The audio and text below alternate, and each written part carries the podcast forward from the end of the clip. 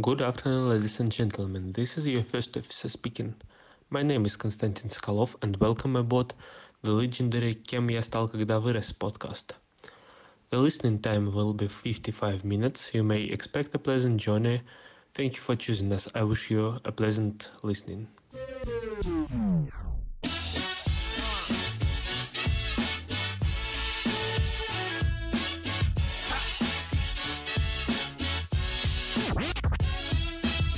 Всем привет! Это бонусный выпуск второго сезона подкаста «Пути в профессию. Кем я стал, когда вырос». Меня зовут Инна, я ведущая этого подкаста, и этот выпуск я начну с небольшой предыстории. Конец июля, обычный рабочий день. Я собираюсь ехать на встречу и уже держу в руке ключи от квартиры, когда мне приходит сообщение. Девушка по имени Лиза пишет, что ей очень понравился второй сезон. И пока она его слушала, ей в голову пришла идея предложить в качестве героя выпуска своего знакомого. Она расписала его историю довольно кратко, и это действительно выглядело супер интересно и идеально подходило в сезон. Если бы не одно «но». Этот сезон уже месяц как закончился.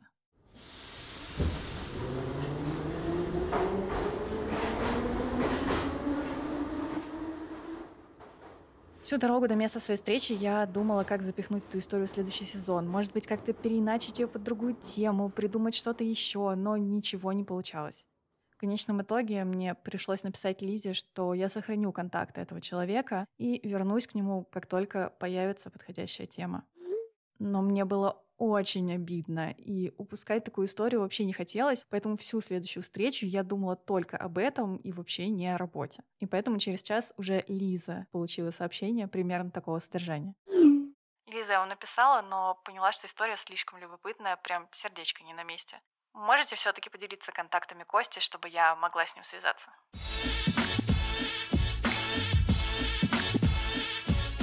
Костя, привет. Привет, привет. Расскажи, пожалуйста, кем ты стал, когда вырос? Ох, сначала, когда я вырос, я стал пилотом, а потом решил, что я этого не решал и решил стать дата-инженером. Я работаю в компании Нетология. Сначала был студентом и в итоге остался работать. И сколько ты там уже работаешь? Больше года, получается год и четыре примерно. Вот, в свободное время бегаю Короткая такая вставочка. Человек только что пробежал полумарафон и пришел на запись, поэтому, друзья, если вы все еще не поставили лайк этому выпуску, пожалуйста, сделайте это. У меня была мотивация добежать быстрее, чтобы записывать подкаст не по ходу полумарафона. Ты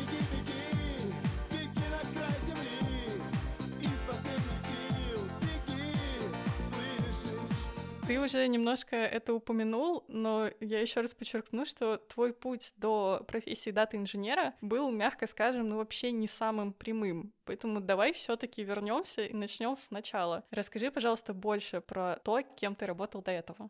Да, путь у меня действительно не самый э, традиционный. До этого в Аэрофлоте я работал пилотом на самолете Airbus 320, потом ушел из Аэрофлота, хотел устроиться в другую авиакомпанию, но стал в итоге дата-инженером.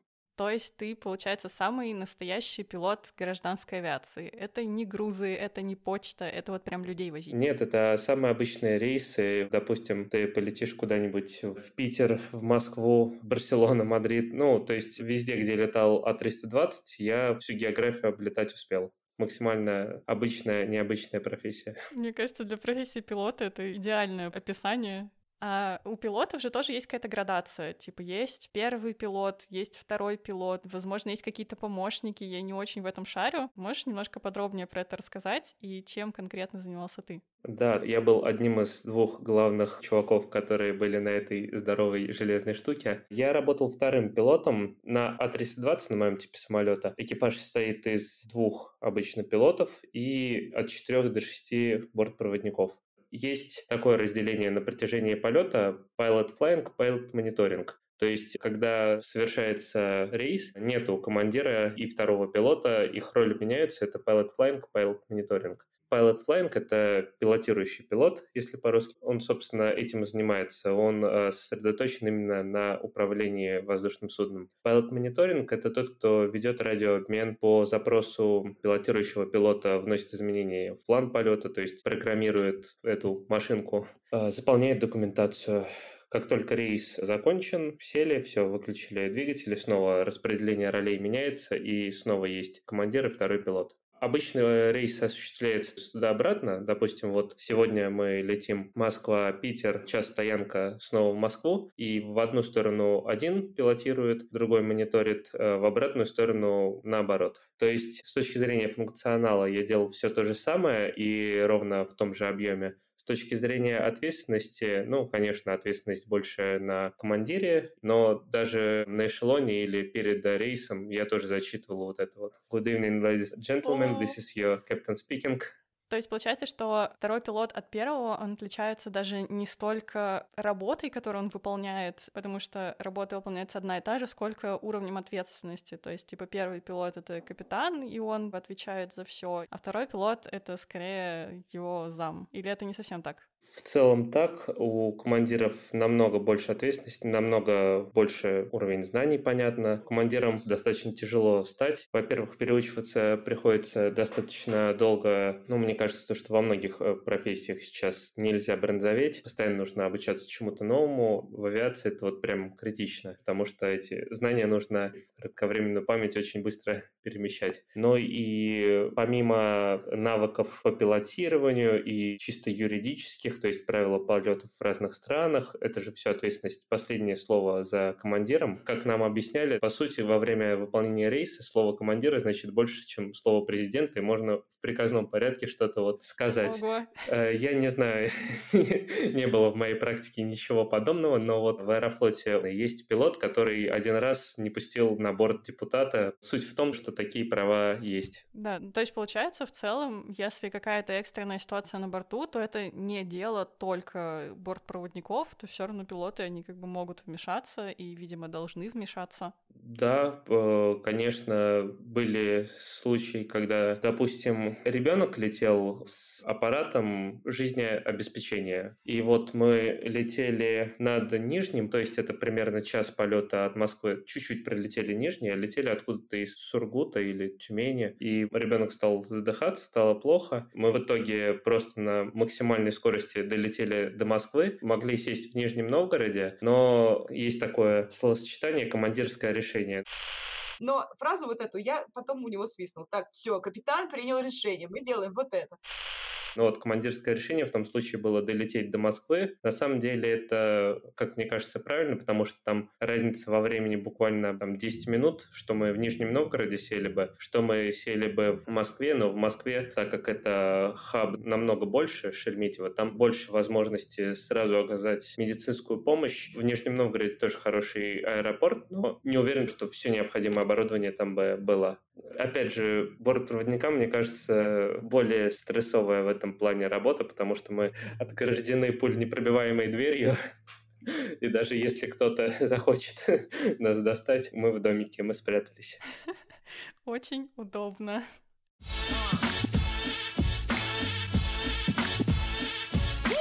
Ну хорошо, мы поговорили про какие-то совсем уж трешовые ситуации, но давай, они все таки явно не часто происходят, обычно это стандартная какая-то рутинная работа. Uh-huh. Давай, чтобы можно было лучше представить вот эту рутинную работу пилота, попробуй, пожалуйста, описать свой типичный рабочий день. Ну, например, день, когда есть твой любимый рейс. У тебя, кстати, такой был?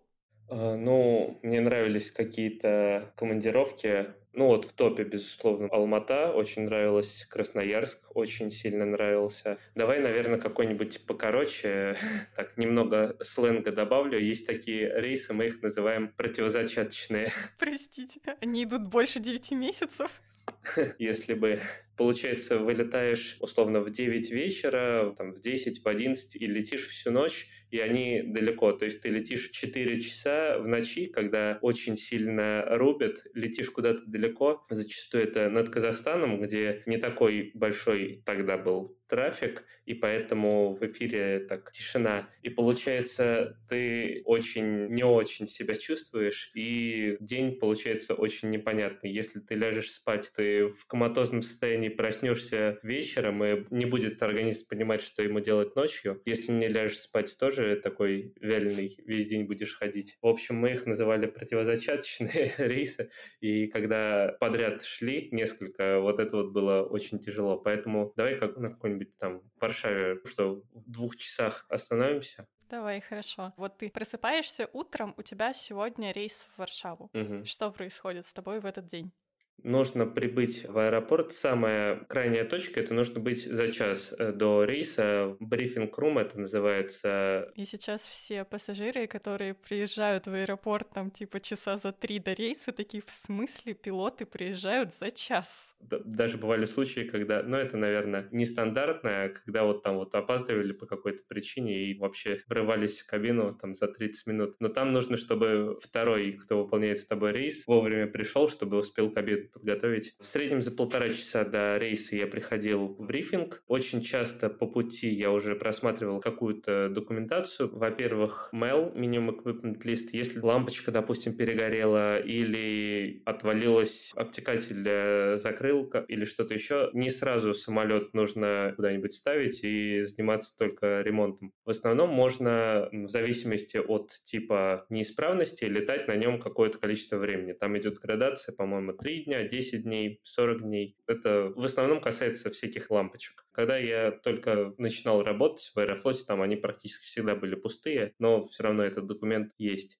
Потом погода, сразу несколько сводок в закодированном виде на аэродроме вылета, посадки, запасных, промежуточных, ну, в общем, везде, где интересно карта, где ветер указан, где он там вот поворачивает, карта опасных метеоявлений, чтобы понимать, как ты будешь осуществлять полет. Когда ты летаешь в большой авиакомпании, там Аэрофлот, Победа, Россия, специальными отделами уже создан план полета, он подан куда надо, то есть ты не можешь просто так а, лечу туда и по прямой просто. Поэтому нам все это считают, прокладывают по определенным точкам маршрут, но просто пилот должен знать, куда в случае чего отворачивать, поэтому все равно нужно быть в курсе всего происходящего.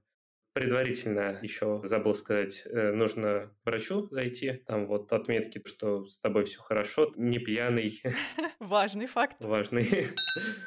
Вернемся к документам. Еще есть такие документы, называется NATAM, Notification to Airmen. Это тоже в закодированном виде информация по аэродромам вылета-прилета и остальным аэродромам, что вообще происходит. Допустим, там какая-то из полос на ремонте, и ты такой читаешь, ага, значит, нужно иметь в виду только другую полосу. Мало ли дебаширы или отказы или еще какие-то разнообразные причины, нужно будет садиться где-то по маршруту. Основываясь на погоде, считаем посадочную дистанцию, расчетную взлетную дистанцию, в какой конфигурации будем взлетать. Но это на самом деле так достаточно не конечный результат, это просто чтобы понимать, что нам там, допустим, полосы хватит. Ну, на юга куда-нибудь там в Среднюю Азию летать хорошо, там полосы по 4-5 километров по-любому хватит, а вот летишь куда-нибудь, допустим, вот Ханты-Мансийск, Нижневартовск, там короткая полоса, которая к тому же частично на ремонте, там ледяной дождь льет, пассажиров очень много. В итоге ты понимаешь, что тебе элементарно не хватит посадочной дистанции, но было бы не очень круто об этом задуматься, когда вы уже подлетаете к Ханты-Мансийску. Вот, поэтому нужно это все посчитать заблаговременно. Есть такая фраза э, хорошая. В брифинг-руме ты ищешь причины не осуществлять полет. И ты вот сидишь и думаешь, блин, может там погода плохая? Да нет, хорошая. Может там вообще аэропорт закрыт? Да нет, открыт. Может посадочной дистанции не хватит? Может я пьяный хотя бы? Ну, вообще и тут мимо. И получается, когда вы знакомитесь с теми ребятами, с которыми вы далее будете на борту? Да, обычно старший бортпроводник заходит, и вы с ним или с ней знакомитесь, какую-то необходимую информацию даете или получаете. Это именно зачастую знакомство, потому что в основном летаешь каждый раз с разным человеком. Раньше в Советском Союзе летали в закрепленном составе экипажа, то есть ты годами летала с одним и тем же человеком. Но это не очень хорошо с точки зрения авиационной безопасности, потому что привыкаешь к человеку, начинаешь доверять. Ни в коем случае нельзя доверять другому пилоту. Все время нужно сидеть и ждать вот подвоха какого-нибудь. Я так и представляю, как в брифинг-руме еще одна причина. Может, я пьяный? Нет, а может, ты пьяный? Да-да-да-да-да. Надо обязательно проверить. Get to making with jive boy station. When it hits you, yes, Вот ты в самолете. Мгм. Что происходит дальше? Эм, подхожу к самолету, проверяю, обхожу его. Есть специальные процедуры по проверке. Это называется СОПы, если по-английски, Standard Operational Procedures очень важно четко следовать СОПам. И всего, по-моему, при осмотре самолета у второго пилота по упрощенной схеме обойти, посмотреть, что все окей, но акцентировать внимание там буквально на 5-6 пунктов. У командира больше, под 30, там, по-моему, 25-30, что-то вот в этом диапазоне. Но я в основном по командирскому проверял, потому что уже очень многие вторые пилоты с налетом больше тысячи часов так или иначе по командирски начинают присматриваться, обходить. Вот, это снаружи самолета. Мгм. Внутрь заходим. Ну, Я не знаю, бывает такое, что пилоты оставались в аэропорту и самолет летал без них. А, Из казусов, а, из личного опыта был такой момент, когда мы четыре раза поменяли борт. Первый, там, по-моему, батареи были севшие. Второй, подъезжаем, там какая-то лужа масла под ним. Говорим, на этом тоже нет. В итоге нам говорят третий, приезжаем, а там вообще Боинг. Ну, а ты не можешь вот так вот внезапно за пять минут с Airbus на Боинг переучиться. В итоге на четвертом улетели. Но это скорее такой забавный казус. Надеюсь, слушатели не испугаются. Но э, мы честно пытались не улететь.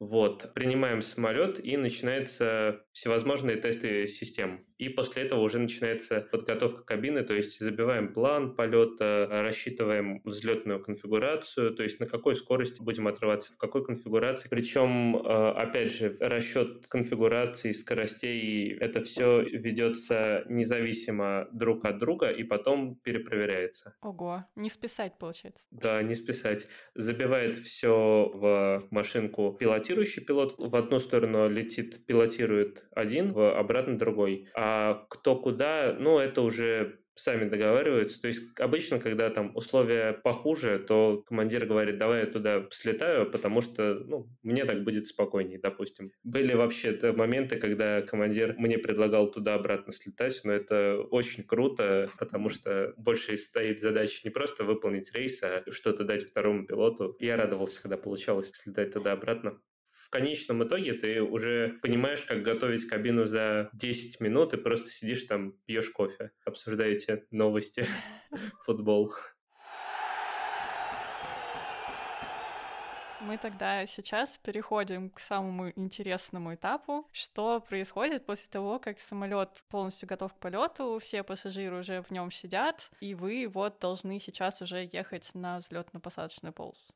Пассажиры все загрузились, приносят командиру кучу документов на подпись. Старший бортпроводник докладывает, что на борту столько-то, докладывает, что весь багаж загружен, э, двери и люки закрыты. Командир принимает решение о вылете.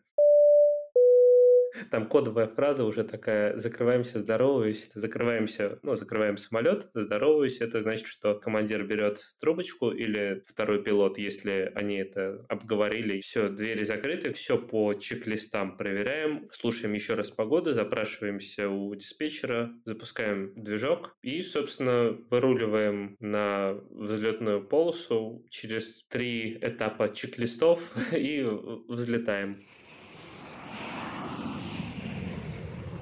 Самые напряженные это первые там условно 10 минут после взлета и, соответственно, перед посадкой. Можно включать автопилот минимально, я говорю сейчас про Airbus, 100 футов от земли. 100 футов — это 30 метров. То есть примерно через минуту после взлета в, наверное, 80% случаев, если вы летите на Airbus, уже включен автопилот. Это попросту безопаснее в какой-то степени, потому что очень много инструкций от э, диспетчера поступает разным бортам, и важно вовремя поймать то, что говорят тебе. Это уже ответственность pilot мониторинг. В это время вы должны еще убрать закрылки, сразу после отрыва убрать шасси, манипуляции все со скоростью. Еще бывают разные процедуры при взлете, направленные на понижение шума в близлежащих районах. И причем за отклонение от этих процедур очень сильно карают авиационные власти, авиакомпании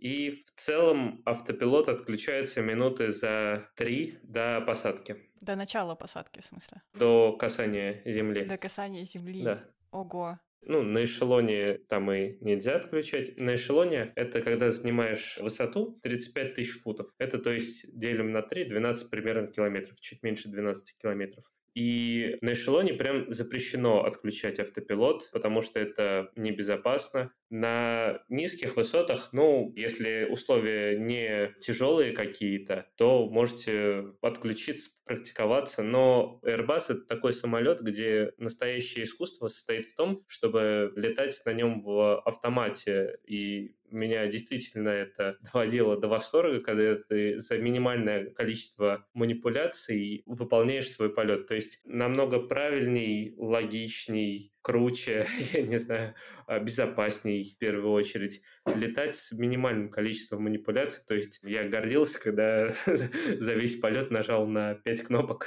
Ну, это, ну, это прям искусство.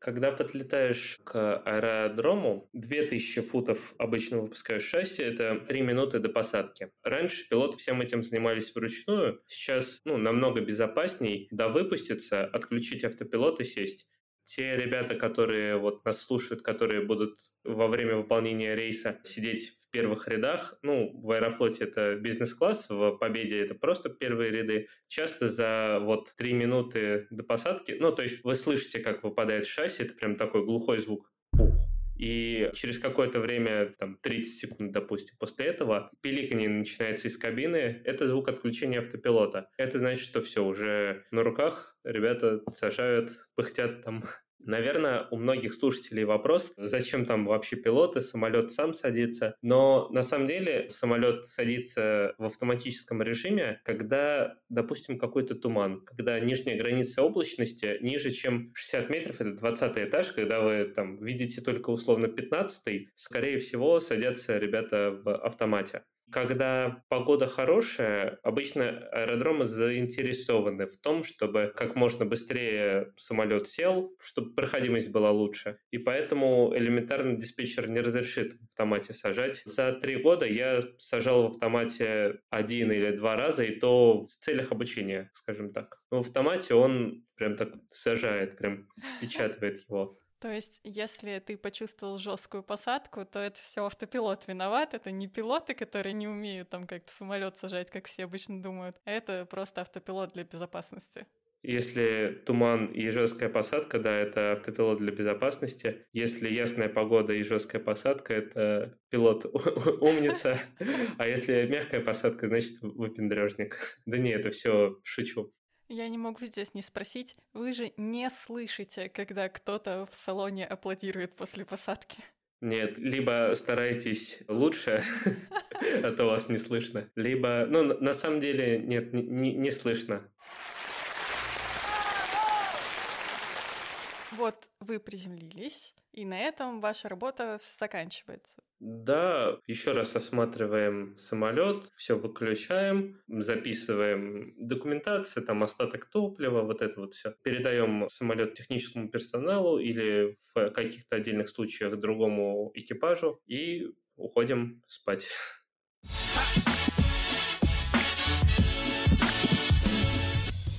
Слушай, ну ты так клево рассказываешь, видно, что тебе очень нравилось работать в авиации. А в какой момент и что вообще пошло не так, что ты решил настолько радикально сменить сферу?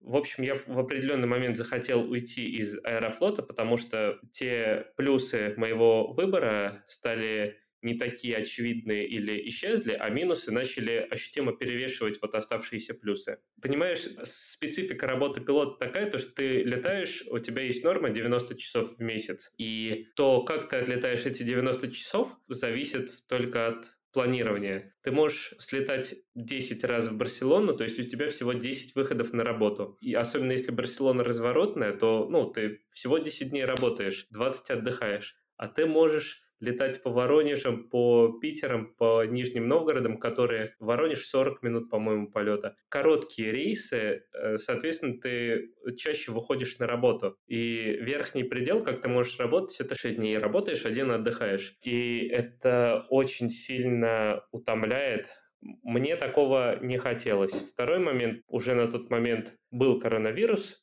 это 2021 год, то есть он уже больше года как был, но тем не менее количество рейсов сильно не выросло, а зарплата у пилота такая, можно сказать, почасовая ставка. Поэтому, так как мы летали меньше, чем до пандемии, и получалось по деньгам меньше, не удавалось откладывать, а нужно там, допустим, покупать свое жилье. Кроме того, был такой момент, что в Аэрофлот я шел за учебой. Я знал, что очень хорошая школа в Аэрофлоте, и мне там не дадут расслабиться, нужно будет обязательно учиться. Но при этом я достаточно быстро вырасту в крутого пилота. Все так и было, только вот карьерного роста, назовем это так, в итоге не было, потому что если сейчас не нужны командиры, то никого не ведут, каким бы ты крутым пилотом не был. Просто бизнесу это не нужно. И по совокупности всех причин я решил, что нужно делать шаг в карьере, и изначально я решил перейти в другую авиакомпанию, но не срослось там по причине небольшой по здоровью,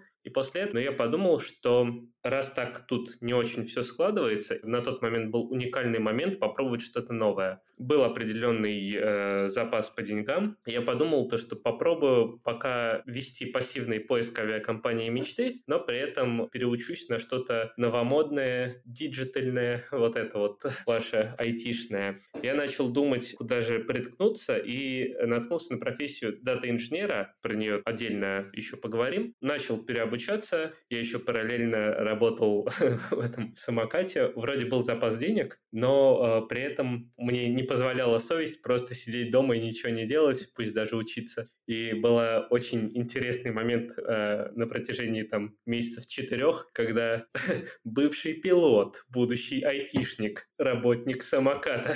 В смысле, ты курьером работал, развозил? Да, да, да, да, обычный курьер по Химкам гонял. Зима, велосипед, наше все. Прикол. Вот, и начал переобучаться на курсах, выбрал нетологию, тоже выбирал вот когда курсы. На самом деле сейчас, может быть, должна быть какая-то романтичная история, что мне понравилось их, не знаю, отношение к студентам или просто лого и вот это любовь на века. На самом деле это все намного циничней. Я искал компанию, которая в случае чего сможет вернуть деньги. То есть если у меня не пойдет через месяц, через два, чтобы я взял деньги и пошел в освояси. Вдруг там с авиацией что-то, жирное предложение какое-то поступит. И начал обучаться в нетологии. В итоге проходит один, второй месяц. Мне все очень нравится. У меня зашкаливающая мотивация, горящие глаза. И у меня главное, что все получается. А еще подход у школы был такой, который вот прям мне по душе давали очень много теории, а я так не очень уверенно себя чувствую, когда мне просто накидывают практику. В итоге в феврале был определенный Рубикон, потому что мне позвонил друг, позвал в бизнес-авиацию, и я очень-очень долго думал, ну, не очень, но усердно. И в итоге перезвонил другу, сказал, ну, знаешь, так и так, я, наверное, пока нет, не готов дать согласие. С гордостью так вот повесил трубку, гордый собой, все, я сделал выбор. Это было вечером 23 февраля. Эта компания, вот бизнес-авиация, владелец в итоге перевез бизнес в Прибалтику, и единственный выход для его бизнеса оказалось набрать пилотов там, нежели перевозить отсюда. И в итоге к концу апреля, началу мая я примерно смотрел требования к вакансии на HeadHunter и понимал, что уже на какой-то уровень стажера тяну. И в канале, где происходила коммуникация студентов, преподавателей, вот скинули объявление, что есть вакансия, но неоплачиваемая стажера, дата-инженера. И я такой, о, окей, кидаю туда. Закинул. В итоге я вообще не готовился никак к этому этапу. Я скинул резюме, мне HR такая скидывает обратно резюме мое, скидывает памятку, как делать резюме, и такая, можешь, пожалуйста, сделать как надо. Я такой, окей. Выйди, зайди нормально. Да-да-да. В итоге скинули тестовое, решил тестовое, побеседовал с тем лидом, ворвался с двух ног в эту стажировку. Получилось круто себя зарекомендовать. И с тех пор ты работаешь в нетологии дата-инженером? Да, с тех пор вот работаю уже, получается, больше года.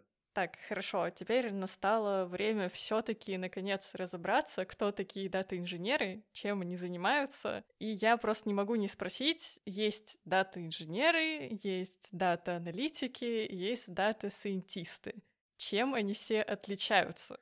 Э, ну, дата, то есть работа с данными, это очень популярная сейчас штука, и есть три кита, можно, наверное, назвать так, в плане профессий. Это дата-аналитик, дата-сайентист, дата-инженер. Давай сначала про дата-аналитиков, дата-сайентистов, это попроще. Допустим, совет какой-то директоров, и есть, то есть, какие-то продажи у компании, Дата-аналитик пытается объяснить, как получилось, что мы пришли к этим цифрам. То есть он больше по имеющимся данным строит отчеты. То есть какой там процент продаж, там распределение, я не знаю, по гендеру, по возрасту и прочее. А дата-сайентист, он как бы смотрит на вот эти все данные, то есть смотрит вот в прошлое и пытается спрогнозировать будущее. А дата-инженер — это человек, который им эти данные предоставляют. То есть, э, когда меня просят объяснить, кто такой дата-инженер, я говорю, ну вот, фильмы смотрели, там наверняка были какие-то советы директоров, где директора показывают всякие там pie chart'ы, вот эти вот кругляшки, диаграммы, вот эти отчеты делают как раз аналитики. А я в общих чертах, э, я беру данные откуда-то со сторонних баз данных или просто из открытого доступа, я не знаю, допустим, информация о вакансиях в HeadHunter, и э, как-то вот строю, это называется пайплайны, ну, какой-то вот код, чтобы он складывал данные к нам в базу данных таким образом, чтобы аналитикам это было удобно доставать. То есть не устраивать танцы с бубном, не, ну, как-то просто, чтобы у них была готовая таблица. То есть, по сути, твоя задача — это написать какой-то код, который будет правильно обрабатывать данные, которые кто-то там до тебя собрал, чтобы дальше эти данные другим людям уже было удобно анализировать. Да, в целом все так, иногда даже без обработки, но основная аббревиатура у меня в нынешней профессии это ETL, Extract Transform Load, то есть мы откуда-то достаем данные, как-то их трансформируем, куда-то их загружаем. Ну, вот этим примерно я занимаюсь большую часть времени. А можешь привести пример какой-нибудь задачки, которую ты делал на работе? Uh, ну вот, допустим, есть платформа, вебинар называется, там эксперт проводит какую-то лекцию, отвечает на вопросы студентов. У вот этого вот вебинара есть свои базы данных, соответственно, все вот эти вот записи вебинаров, данные по ним хранятся у них. То есть я отправляю запрос к API, API мне возвращает данные, и эти данные я как-то обрабатываю, преобразую и кладу к нам в базу данных, чтобы у аналитиков была информация, кто был на вебинаре, по активности студентов, по тому, в какой момент они решили, что это не лучший способ провести пятничный вечер и отвалились, куда-то ушли. Ну, живой пример вот такой. Обычно, когда говорят про профессии, связанные с данными, люди очень боятся, что внутри них придется иметь дело с каким-нибудь там жестким матаном, с какими-нибудь там алгоритмами, чем-нибудь еще. Вот ты с этим работаешь? Со статистикой, э, математикой работают больше дата-сайентисты, ну, то есть как больше, я вообще с этим не сталкивался. Но на самом деле они немного на другом уровне абстракции действуют. То есть они должны понимать, как это работает, но при этом они не используют это вот каждый день. Они они знают, что такое сложение вычитания, там, производная, все дела, но на практике они пользуются калькулятором, это, ну, то есть уровень другой абстракции. Вот такая вот статистика, такое вот погружение в математику нужно для дата-сайентиста. Была забавная история, я наткнулся на статью на Хабре, почему в Data Science не нужна математика или почему это все просто, и там автор без тени какой-то вот иронии пытался объяснить, что, ну, математика, которая нужна в Data Science, это очень просто. И я читал, и я такой, а, какой ужас, это очень сложно.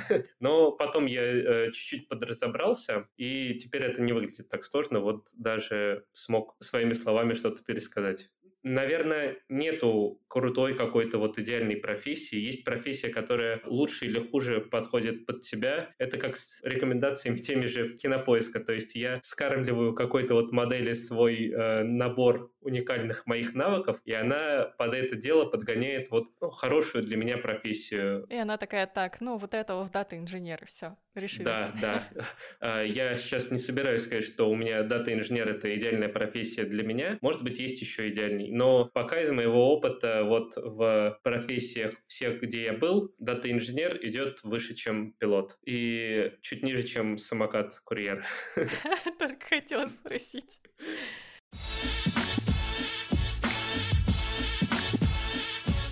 Про зарплаты пилотов ты уже упоминал. Мгм. Про зарплаты курьеров самоката мы поговорим как-нибудь в другой раз. Мгм. И теперь узнаем тогда, как в этом плане дела у дата-инженеров. У меня тут есть исследование как раз портала habr.com Мгм. о зарплатах в IT за первую половину 2023 года. Там на графике видно, что инженер по данным в среднем получает около 150 тысяч рублей сейчас, но при этом разброс зарплат от 70 до 308 тысяч рублей. Я не знаю, правда, почему такая странная цифра, может, они какую-то отдельную конкретную вакансию взяли. Как тебе такой расклад? Он вообще похож на правду?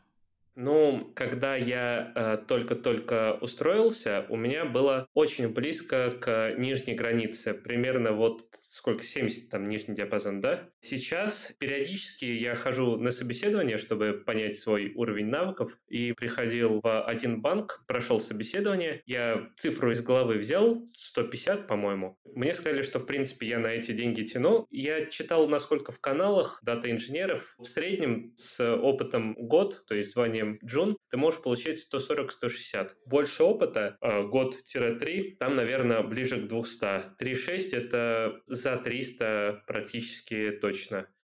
Yes, you, мы добрались до моей любимой рубрики «Баечки». Мгм. Первый вопрос в рубрике у меня обычно про собеседование, но я не знаю, есть ли у пилотов собеседование. По крайней мере, ты упомянул, что на собеседование дата-инженеров ты уже ходил. Расскажи, пожалуйста, какой-нибудь случай собеседования, который запомнился тебе больше всего. Сейчас попытаюсь вспомнить, но вообще у меня работа дата-инженером, это, по-моему, я считал 26-я. Очень много было всяких вот подработок, когда я был студентом. Я и почтальоном, и грузчиком на складе. А, очень есть смешная ситуация. Мне то ли кто-то из знакомых, то ли где-то вот в интернете нашел вакансия, где нужно говорить на английском с иностранцами. Я думаю, блин, я как раз хотел практиковать английский, это курс четвертый, наверное, был, студенты на всякую подработку готовы. Я такой, ну, на, на месте узнаю, что там, пока вписываюсь. И вот я прихожу, там нужно заполнить анкету, и сначала там стандартные, типа, имя, фамилия, там вот это вот, потом, типа, размер футболки, я думаю, ну, не знаю, какой-то мерч, что ли, дадут. Есть ли татуировки где-то, есть ли на интимных местах, антропометрические какие-то вот вопросы задают в анкете. Я думаю, что тут вообще происходит? Потом оказалось то, что меня пытались захайрить в качестве вебкам-модели. Будьте, дети, осторожны с практикой английского языка. Это очень веселая история. Я часто смеюсь, когда ее вспоминаю. Ну, так как мы сегодня говорим про дата-инженерию и авиацию, ну, карьера у меня вебкам-модели не получилась. Но мне кажется, ты не очень расстроился этому факту. Да, я даже почему-то решил не выходить на первую смену. Я понял то, что мой уникальный набор навыков не уверен, то, что подходит под эту вакансию. Трудолюбие, целеустремленность. Да, да, да.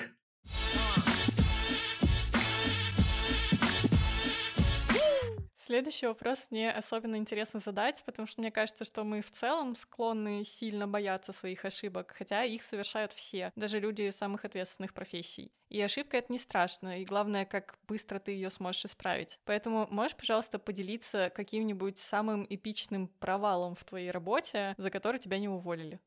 Был один момент, когда в Ташкент, по-моему, летели, я еще был стажером, и у нас в бизнесе летела одна известная дама из Министерства иностранных дел, и мне, ну, когда вот мы заходили на посадку, инструктор говорит, вот ты там постарайся, там вот эта вот женщина, покажи им, что Аэрофлот, класс пилотов Аэрофлота, что-то такое. Ну, я припечатал прям там так ощутимо. И был очень безумно комичный момент. В Ташкенте мы были с командировкой, и вот мы прилетели туда, все, я, сгорая от стыда, пошел в номер, поспал, проснулся. В итоге мы там встретились с инструктором на завтраке и видим то, что эта женщина заселилась в тот же отель. И он такой, сейчас я подойду к ней, там, у нас из эскадрильи просили ей передать привет и почтение, что-то такое там. И вот я вижу, он подходит, говорит с ней, улыбается, она тоже улыбается, что-то ему говорит, и у него такое немного растерянное лицо. Он приходит, говорит, как-то странно. Я ей сказал, вот так и так, тут погода была не очень, поэтому так чуть рисковато посадили. И она ему говорит, Да не, не расстраивайтесь, вы даже представить себе не можете, насколько я часто летаю. И я подумал, что это так странно сказать такое пилоту.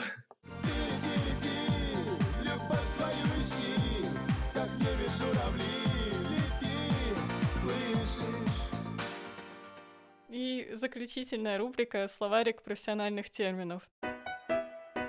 Так или иначе, у нас сегодня мелькало много терминов, но все равно каждый выпуск я вношу в этот словарик какое-то самое часто используемое слово из профессии гостя. Костя, можешь, пожалуйста, поделиться каким-нибудь интересным термином, который ты либо использовал в авиации, либо используешь сейчас в работе дата-инженером? Давай из авиации для слушателей будет, наверное, интересно. Мы пассажиров называем паксы.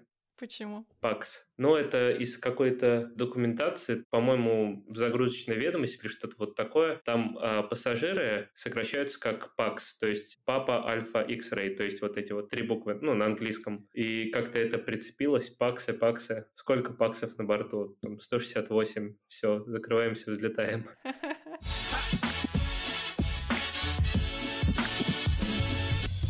Это был супер интересный разговор, которого могло бы не случиться, если бы не одно внезапное сообщение в мессенджере. Хочу поблагодарить за него Лизу Агеенко. Лиза, без тебя этого выпуска бы точно не было. И призываю всех, кто нас слушает, не стесняться делиться своими впечатлениями в отзывах и предлагать гостей. Я уверена, есть еще очень много крутых нерассказанных историй. На связи со мной сегодня был Костя Соколов, дата-инженер в компании Нетология. Костя, спасибо тебе большое за этот разговор.